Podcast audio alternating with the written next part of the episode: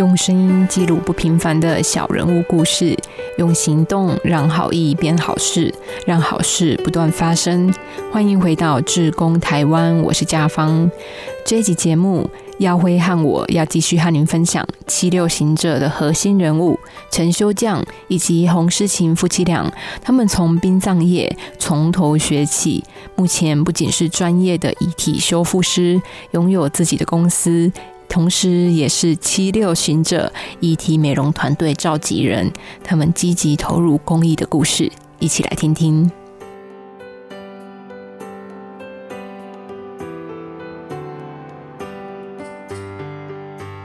大家好，我是七六行者遗体处理团队的召集人之一，也是呃陈修相的太太。呃，我叫洪思琴。是，那最一开始为什么是洪洪小姐会选择要踏入这个殡葬业行业？因为感觉对于女性来说，又是一个好像更不容易一点点。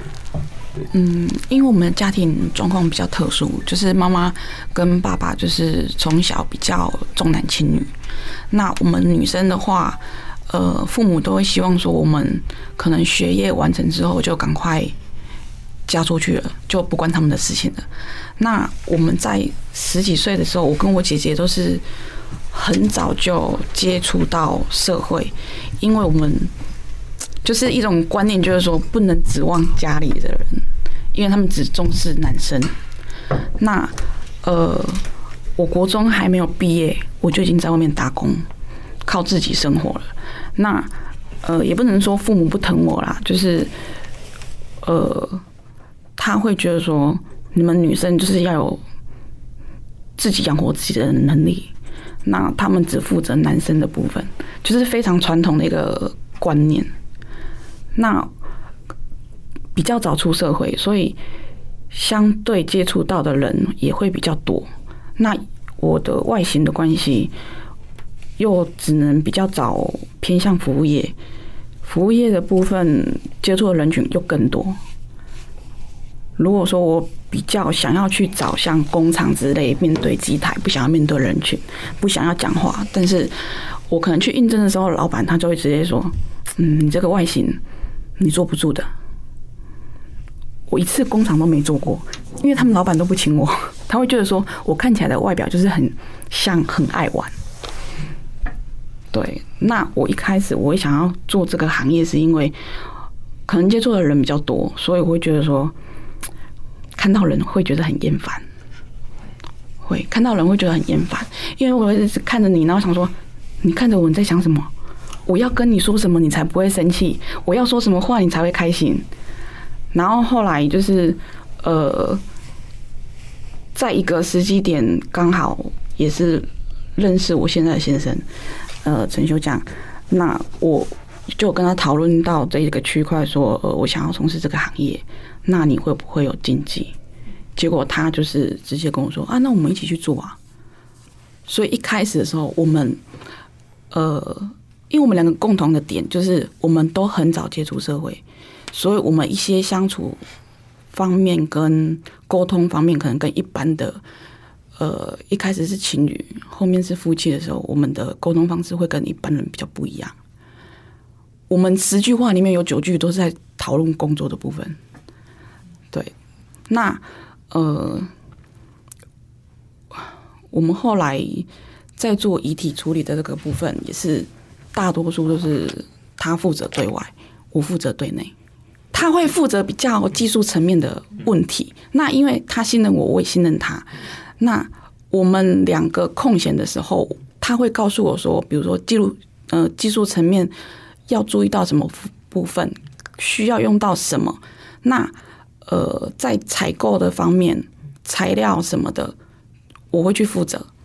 那后来越来越多人加入认同我们加入我们团队之后，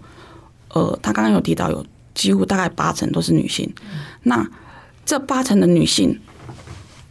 极多数都是有小孩的，那我就是要顾虑到说，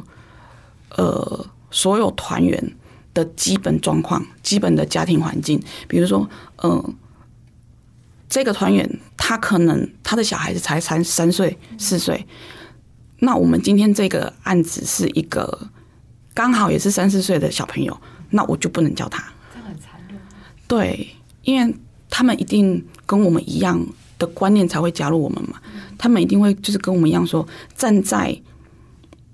家人亲属的立场去看，一定会自动带入那个情感，说如果这是我的小孩，该怎么办？哇，听你这样讲，我觉得情绪有可能是遗体修复最大的职业伤害耶。因为像事情你说的啊，如果今天真的是安排这位团员，然后去协助修复和自己女儿差不多大的罹难者，这光用想的就痛的不得了了吧？那其实我很好奇的是啊，在遗体修复的这样子的过程当中。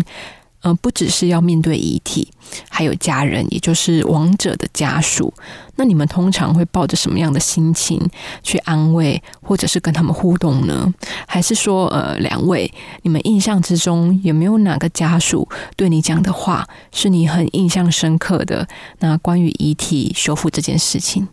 嗯，我觉得我们啊，我们我们在做的我们在做的事情。呃，遗体处理其实就是一个表象的工作，对。虽然我们那个我们这个工作的内容是遗体处理，是遗体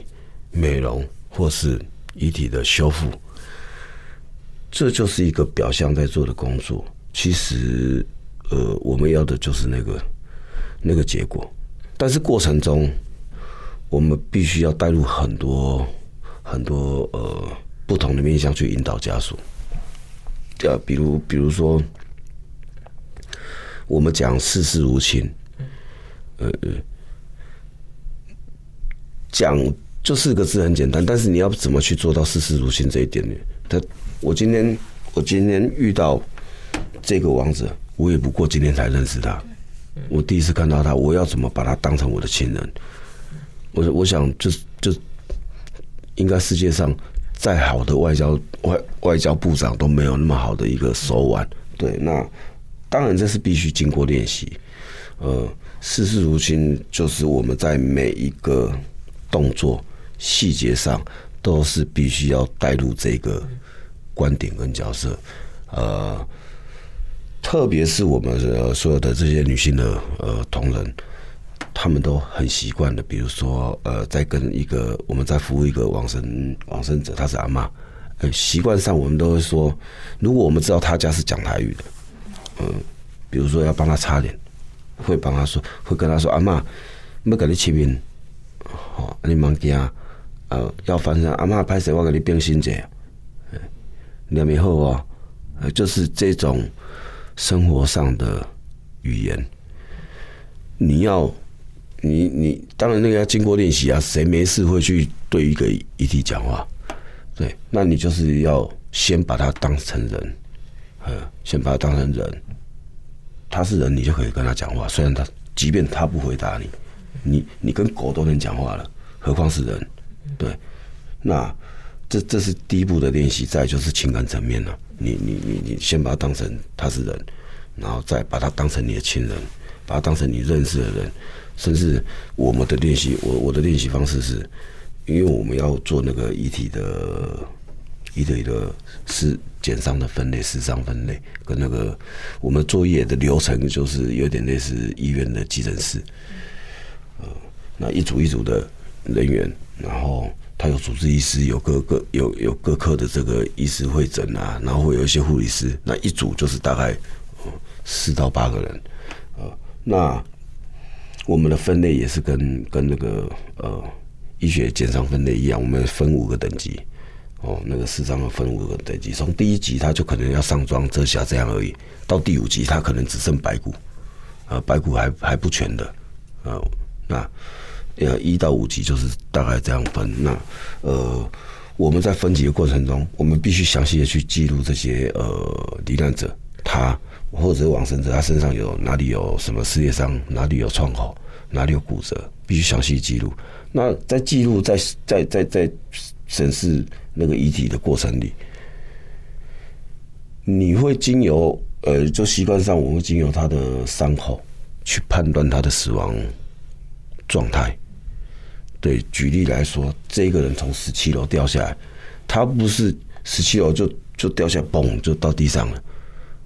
然后他地上他他从十七楼掉到地上，也未必会摔成糯泥，也未必会四分五裂，有可能他整个身体都好的，外部看来全部都是好的，没有任何的撕裂伤，没有任何损伤，但是所有全身没有一处没有骨折的，对，那对这一种你就要知道说为什么他会变成这样子，那呃有有的他从十七楼掉下来。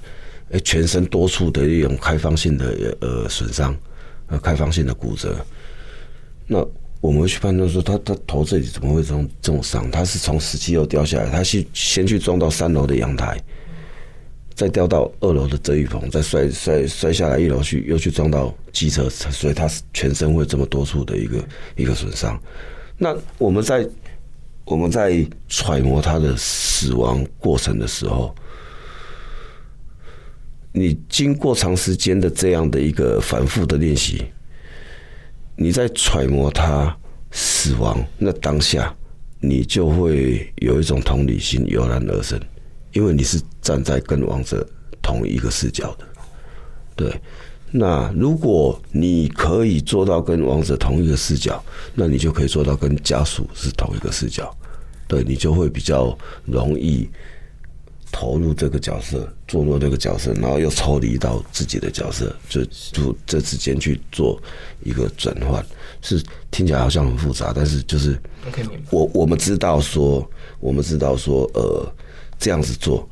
是可以帮助到我们。虽然说这个练习很那过程呢要很长，甚至可能会到造成自己心里面的一个一个呃比较负面的情绪。呃，虽然你没事练这个干嘛？就是他对于遗体处理或是遗体修复是没有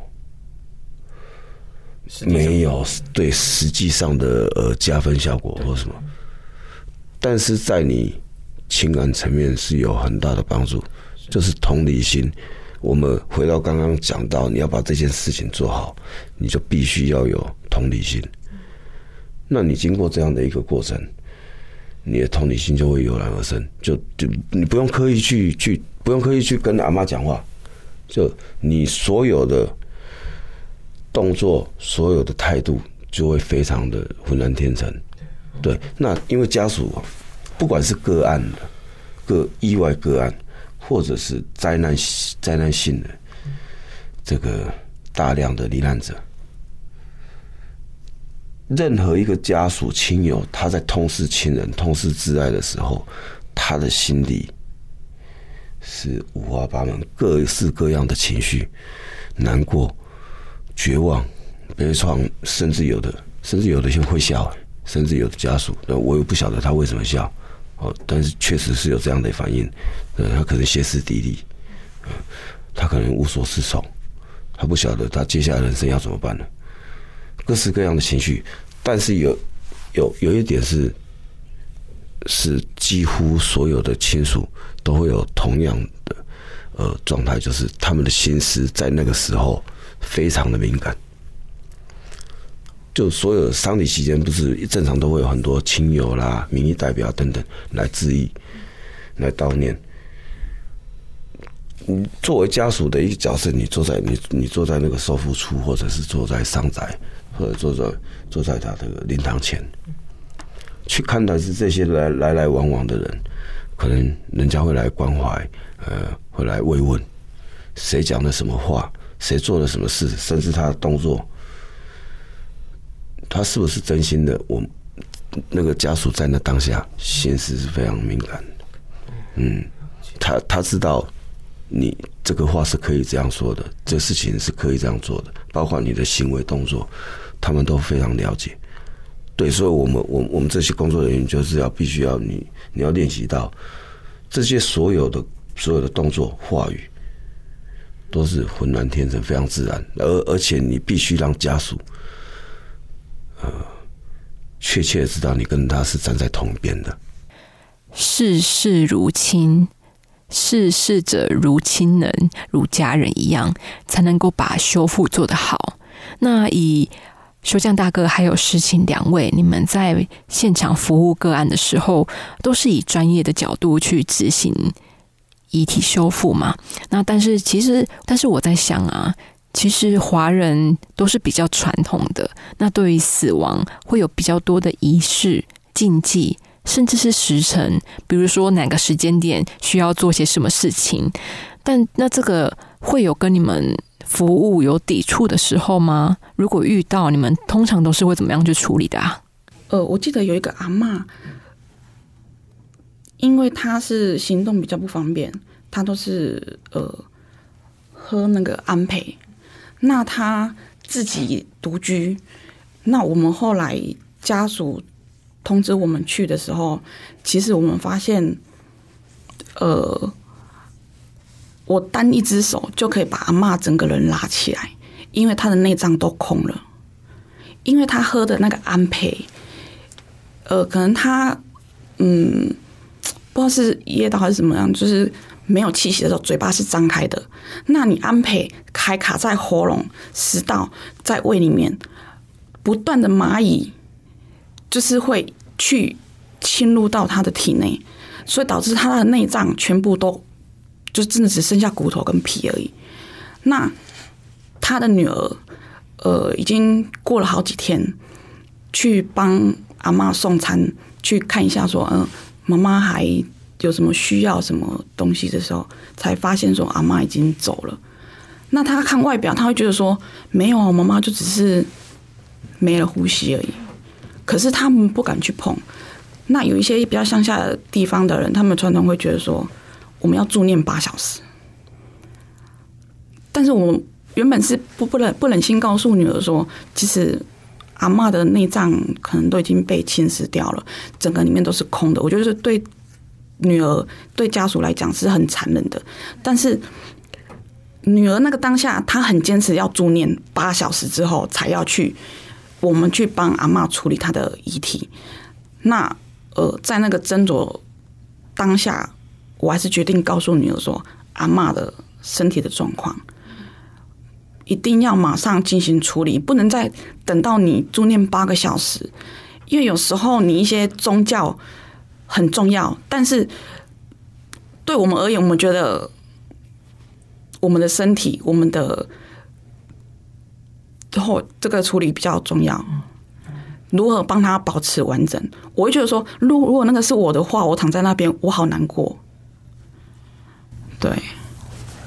那。我想要请您谈，就是当一个案件，就是你们接到一个案件的时候，你们内部是如何可能分配人力，或者是一个调度的过程是什么？可以跟我们，因为有些听众可能不太了解，但想说可以简单解释解释一下。呃，以我们目前的状况来讲的话，我们所有的案件都会统一传给修江老师去评估，呃，然后他决定权他决定了之后。他在告诉我说需要什么样的材料，或者是他把呃，我们会一起去看现现场看遗体的状况，或者是呃，我们当地的团员去拍摄照片给我们看，评估说遗体需要什么样的材料。那我去准备这后续的一些材料，然后再呃询问修向老师说需要多少人。那比如说今天这个案件在高雄。那我们就是选择南部的团员，就近也要评估说他们的能力能不能处理今天的这一具遗体。是，那家人都怎么看待你们从事的行业呢？呃，我们比较呃庆幸的是，家人呃从我们开始投身这个行业的工作中，家人都对我们都是呃工作方面都是。非常能够理解，当然一开始，呃，我们就就是我们两个人，我们是两两两边的家族，对，那，嗯，基本上大概只有一开始只有我们两个人是不怕的，而其他的亲属啦、家人都是多少还是会，呃，比如说我的我们姐姐啊，哦，甚至我妈妈啦，呃，我阿妈哦，甚至呃。我我大舅子他们一开始我们来做，他们说：“哎，哎呦，回家就是要要要，可能跟他们有一些肢体的接触。”说：“哎呦，六 C 球不？”好，就是呃，当然这是他们以往的一个刻板印象。对，那呃，但是久而久之，借就是会经由我们自己去呃去做，呃，自己去，可能我们的言语、我们的动作，呃，甚至有一些这些观念，我们都会嗯做一个。呃，教育让让家人朋友理解说，这个工作不是你想象的这样。对，就即便是我们处我们处理遗体，但是我们不是说就没有任何的防护防护的状态下就去碰触遗体。对我就算摸你，我我手不用洗也是干净的。对，那甚至于我们有时候呃，刚一开始投入这个行业的时候，我们有蛮长一段时间是。呃，不敢去人家什么呃呃新居落成啊、喜宴呐，对，就是同样穿西装，啊，即便是我这一套西装，我早上工作西装回家已经换掉了，我换了另外一套出来，但西装不过就是那几个颜色、那几几版样式，对，这这他会问你说，哎，你属谁中？你下班干我，就是对你即便出席那个宴会啊酒会餐具，这诶。你请谁装感觉怪怪？别人穿西装这是正常的，我们穿西装他就他觉得我怎么看你穿西装都怪怪的。对，嗯，好像我们穿西装就应该出现在那个呃告别式啊、殡仪馆那样的场场所。对，那所以常常一开始常常都会被被被投以这样的一个一个异样的眼光，或者甚至呃不想跟你有肢体上的碰触。对，那久而久之。当然，我们呃也要让家人、让朋友去理解，说我们做这些呃工作的一个流程跟跟工作内容是怎样子。慢慢的，哎，我们觉得很多家人跟朋友是呃亲信，他们几乎都是能够理解的，呃，而且而且能够能够认同。对，那我们的工作，我们希望是经由经由你的。呃，认同你，你必须先理解了。我必须先让人家理解，包括社社会大众，那包括我们现在七六行者扮演的，呃，我们希望也是可以扮演这样的角色，经由我们自己身体力行去去呃去显现出，去告知民众，告知我的亲朋好友，我们工作的内容是怎样的，那我们的心态，我们的方式是怎样的。先让他们理解，肯不肯定是一回事。对，那当然我们也是尽可能希望可以做到让人家肯定。那一旦大部分的人都是这样，一旦你肯定了，你认同了，那你对这个对这个工作，你就会呃，你就会投以尊重，或者是呃呃，不是负，至少不是负面的。对，这嗯。那现在想说，因为最近其实蛮多人会自讨论说什么要捐款啊，什么给你们的这些事情。但是我想说，你们一直秉持其实志愿服务的精神，不会去特别的接受这些东西。那是不是可以把透过您的身份，跟可能让听众们知道说你们的想法是怎么样？那如果希望可以支持你们，他们可以站在什么样的角度？又或者是他们可以对于死亡这件事情有什么新的理解？这就是帮到你们。对，可以简单跟听众说一句，或是等一下有太那个太太来说也是可以。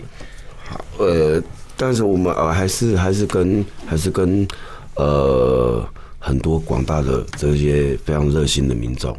那呃，比如说呃这次这次泰鲁格事件，我们人还在花莲殡仪馆，呃，第二天开始就会有就有开始有这些比较大量的物资。包裹涌入花莲殡仪馆，因为我就是有热热比较热心的民众，他会自己帮我们可能抛文说我们可能需要化妆品，但实际上我们用不着那么多化妆品。对，一具一体我们在处理的过程，可能必须要用到用到很多东西，到最后那半个小时才是用化妆品。结果他就就是每天都有几十箱的化妆品。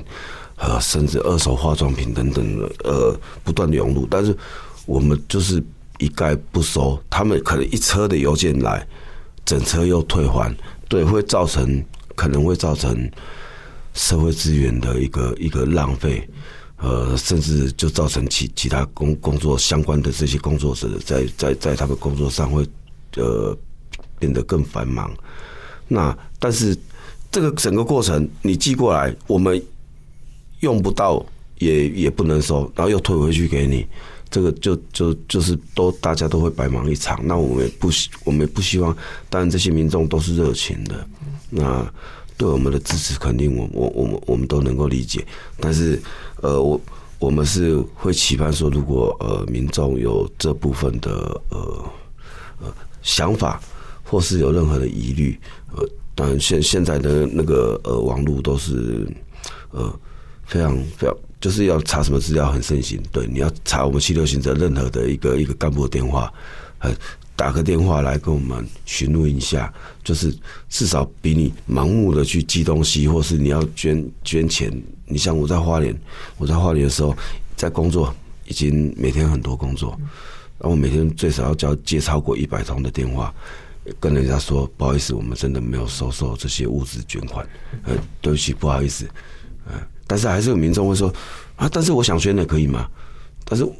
我但是我们就没收啊。对，还要不断跟人家说不不好意思，道抱道抱歉抱歉那呃，他可能也没有办法理解，说我们在现场真的是很忙，对，那反而又要腾出人力去做这些，对，那呃呃，像主持人刚讲到了，我们我我们不能也也也不会是去收受这些呃捐款，呃。但是很多民众他会关心我们可能你们经费怎么来啊？但我们我们庆幸的是，我们的呃这个团队有很多呃都是相关产业的一个企业家啊，他呃他们有自己的事业，那甚至呃我们团队里面，即便是呃其他层面的工作者，或是平常也比较基层的工作者。呃，庆幸的是，大家平常都是有有有一这个嗯稳定的工作，呃比较稳定的收入，呃，那当然这个团队，嗯，就目前来讲都是呃开开销什么，就是我们比较核心的这些干部，他会我们会去会去支付，对，那这部分就我们的经自己的经费都都还足够去做使用。对，所以民众不用去担心我们的经费来源。对，那我们希望说，哎，呃，我们从产业界，呃，当然这是本来就是我们的职业，我们从中获取我们的呃这个呃相对应得的这些利润。那同时我们在呃做另外一个社会公益的时候，呃，利用自身的这些专业去做社会公益的时候。呃，我们本身所赚取的这些利益，就足以足够我们来我们来呃应付这些开销了。对，那如果呃就是民众呃家属他对我们的一句谢谢，其实甚至他不用讲，我们就是看到那个呃家属最后去距离他亲属遗体的那个眼神，我们就知道我们所做的这一切都是。呃，值得我们呃要更加努力去做好的一件事情。对，我是觉得说，呃，接触到越多的呃商家的亲人，或者是说亡者都好，你会，你如果可以站在他们的立场，不管是站在王者的立场，还是站在亲属的立场，去去想象那个画面，比如说，呃。有次我去看到全家福，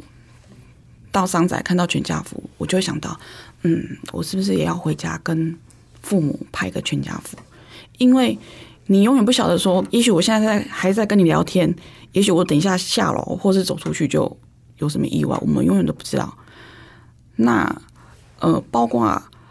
我们做的时间越来越久之后，我有时候会回家，有时候会跟父母还有小孩，也会是跟他们讨论说。也不算到讨论，但是会告诉他们说，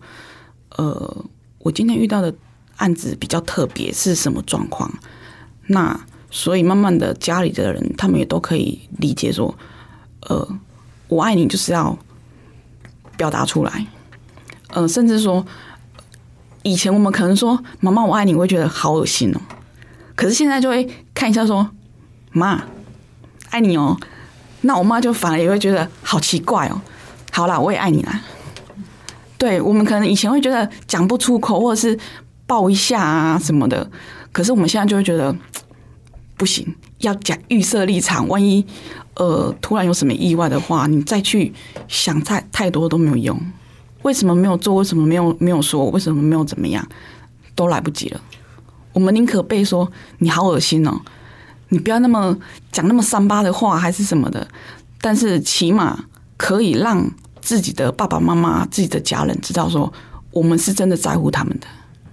其实七六行者在做的事情哦，不只是修复身体这个形体，其实也是修复人心。那你觉得修补对你来说有什么样意义呢？修补的意义，我觉得在呃，因为我比较在意的是呃小孩子的部分。我就是天生就是对小孩子会比较有特别的在意的情感，对，所以我会觉得说，今天假设呃小朋友他在看到他的爸爸车祸好了，他的最后那个画面是残忍的，他永远一辈子都记得，到他老的时候他还记得说，我爸爸就是这样子血肉模糊的样子。那我们觉得说。呃，没有错，我们比较鸡婆一点。那可能对我们，我们都没有收费，我们没有收款，以七六的名义去做的话，我们就是呃帮他们服务，也许就会造成我们的呃生活上一些负担。但是讲一句比较白一点，就是我们也甘愿啊，对不对？因为我们会觉得说，在给亲人最后一眼，那个印象是非常非常重要的。对，如果你看到你自己的亲人，像我，如果今天我看到我老公他的血肉模糊的样子，然后还是要选择看到他好的一面，最后的那个印象非常非常重要，会带在你的脑海中一辈子。在这一次的访谈过程中啊，其实修匠老师你有提到一段话。让我很有感触，就是你讲说，让家属觉得我们是跟他们站在一起的，然后去同理他们的感受。其实这个是内心要非常柔软的人才能够去同理这件事情的。那老师，您曾经为了这些往生者，嗯，落泪过吗？当然，但当然是会啊，就是呃，有时候可能你现在跟我讲。呃，这个王者，我就会，比如说我刚刚在在呃过程中讲到一些呃灾难性的呃这个案件，你无形中就会有非常多的名字会噼里啪啦一直跳出来，呃，或者是他们的那个身体的状态，甚至他们那一组家属，呃，那几组的家属，呃，突然就会跳出那些画面来。对，呃，其实这个工作我们到目前为止在技术层面，呃，我觉得对我们不不至于会有问题。对，就就是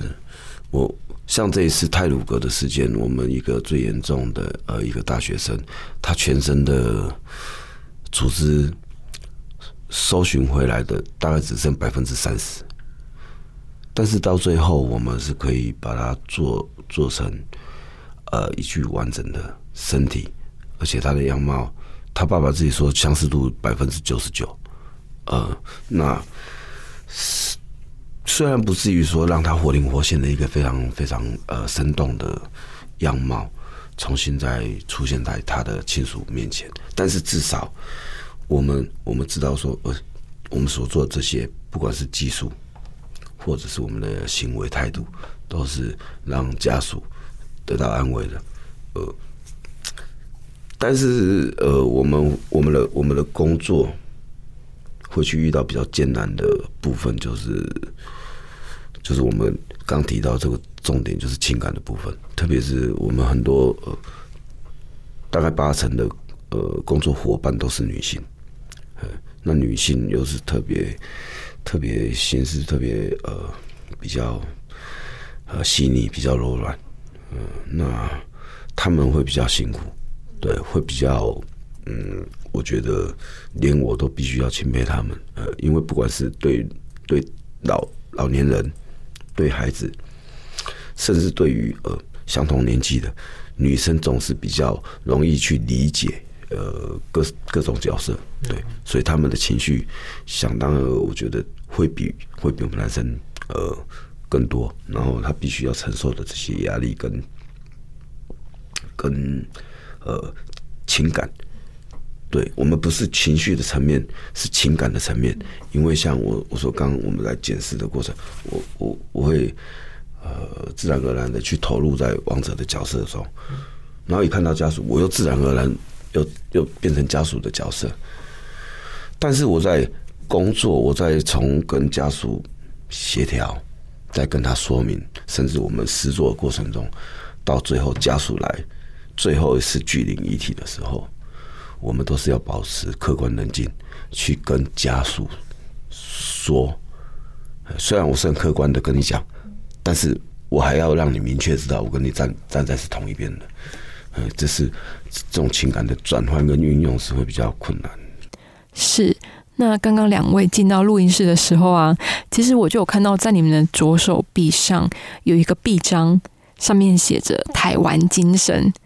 那修江老师，您觉得什么是台湾精神啊？就是台湾台湾人最嗯最好的美美德就是鸡婆，对，嗯，以前人家常会说，其实我觉得鸡婆不是一句一句呃不是对，虽然虽然说它的原意不是好的，但是我觉得就我的理解，它也不是一一一句。贬人的话，对我们就是看我们，呃呃，我觉得人事物都是一样的，就是呃，这个世界一体都是两面的，最少都有两个面，何何况是这这样的一个一个呃那么多维度的空间，对，甚至是我们没办法理解的，所以我觉得看你用在什么地方，看你怎么样去理解，对，像死亡，有的人可以把它印。理解的非常阴暗，对。那其实像我们都非常喜欢，呃，海德格说一，海德格说他呃，人活着就是为了走向死亡，人人是为死亡而而生的。那呃，这句话我觉得它是非常，就像我们刚说的提到一个太极的理念，那这些都是呃非常贴近我们生活。我说刚回到我们刚刚说呃鸡婆的这件事情。嗯，如果你一直一直一直呃烦我的事情，我就不结婚。你整天一直叫我结婚，那你就很鸡婆了。那这这就不是一句好听的话，对。但是如果呃隔壁常常打小孩，常常听到小孩哭声，我们鸡婆一点去去关心一下，报个警，搞不好就少了一个虐童案件。对，那这样的鸡婆。想当然了，他是一个对社面社会是有正面帮助，对自己或对周遭人是有正面帮助的。那我觉得这样的鸡婆在台湾是一种非常好的美德。就是呃，需要帮忙的时候，其实我们可以再多做一些什么？对，就是多多多投入一点，呃，别人的心思，哎，多去多去。嗯，理解或者是呃关心一下别人的状态，这样的鸡婆，我觉得是我们台湾非常好的一个美德。秋香老师，您有提到，您是因为遇到一位改变你生命的老师，才让你痛下决心。那在节目的最后，有没有什么话想和这位老师说的呢？就是呃，借此跟就跟各位呃报告，就是。包括我，虽然说七六行者是我们呃几个创办人，呃，包括我自己，呃，嗯是，嗯，为什么会召集这些人呃成立这样的团体来做这些事？那我会投身社会公益，呃，当然，呃，是是从我以前的一个呃在在在监狱遇到的一个恩师，呃，那他对我非常好，呃，也让我。相信说这个世界上是是是，他是我第一个去理解这个世界上是真的有人愿意呃无偿的为别人付出，呃，而且不求回报的这样的一个人。因为可能我的过往的一些人生经历，都是一些呃比较尔虞我诈的那那样的面相，所以我遇到这个老师，本来我不相信这个世界上是有好人的，对，那呃，他是我觉得我在这个世界上第一个认识的好人，呃，也让我相信有好人的存在。那这个老师，我觉得他就像我另外一个母亲。嗯，对我非常重要。呃，但是我，嗯，我我想要对他可能呃要报恩或者是呃答谢，表示我我我们的一个一个感谢，就是让我的人生可是有有观念上有实质上的一个转变。但是他连一顿饭都不给我请，嗯，他跟我说，他跟我说他不能接受我任何形式的。呃，感谢，他不能接受我任何形式的答谢。那我说，老师，如果你这样子，我一辈子可能在这个部分我会有一个缺憾。对，呃，因为你你你你对你觉得他对你有恩，但是我无从报答，那是非常难过的一件事。他说，要不然这样，呃，如果你真的觉得我，呃，你要报答我，那。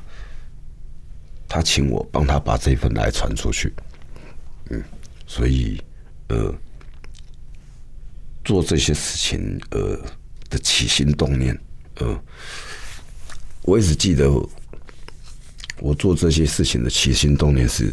为了什么？呃，那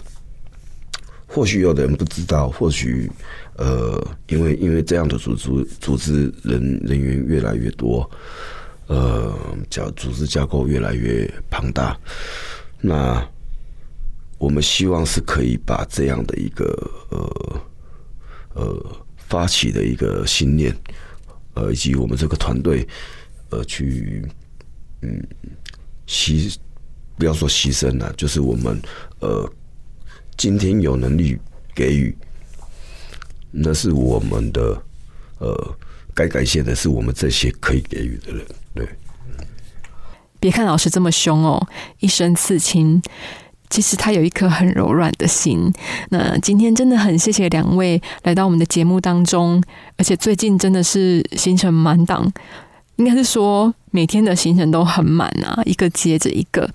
真的很感谢修匠老师和诗情，谢谢你们今天来到我们的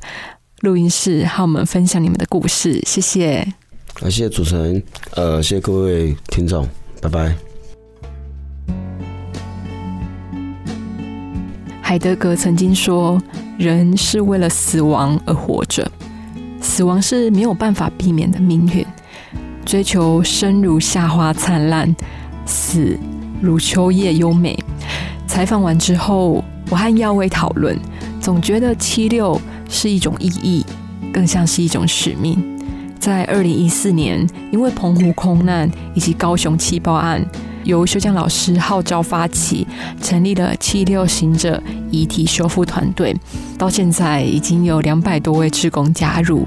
面对遗体修复的案件，他们详细的定定了工作的流程，丝毫不马虎。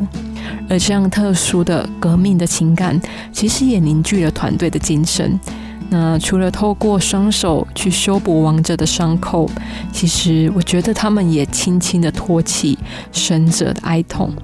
七六行者手上的一针一线，除了有形的修补，或许更是为了无形的救赎。谢谢你的陪伴，我们这一集的节目就进行到这儿。我是甲方，每个礼拜二晚上六点半，继续要和你分享更多的故事。我们下期节目再见，拜拜。其实我们只是一个单纯就是寻找快乐而已。那服务人是快乐的，所以我们就一直走向这一条志工的道路。成为一位志工这样的身份呢，可以说是人类行为里面一种很珍贵、很棒的一个呃礼物。学会付出，体会爱。车王电子邀您一起共创美好的志工台湾。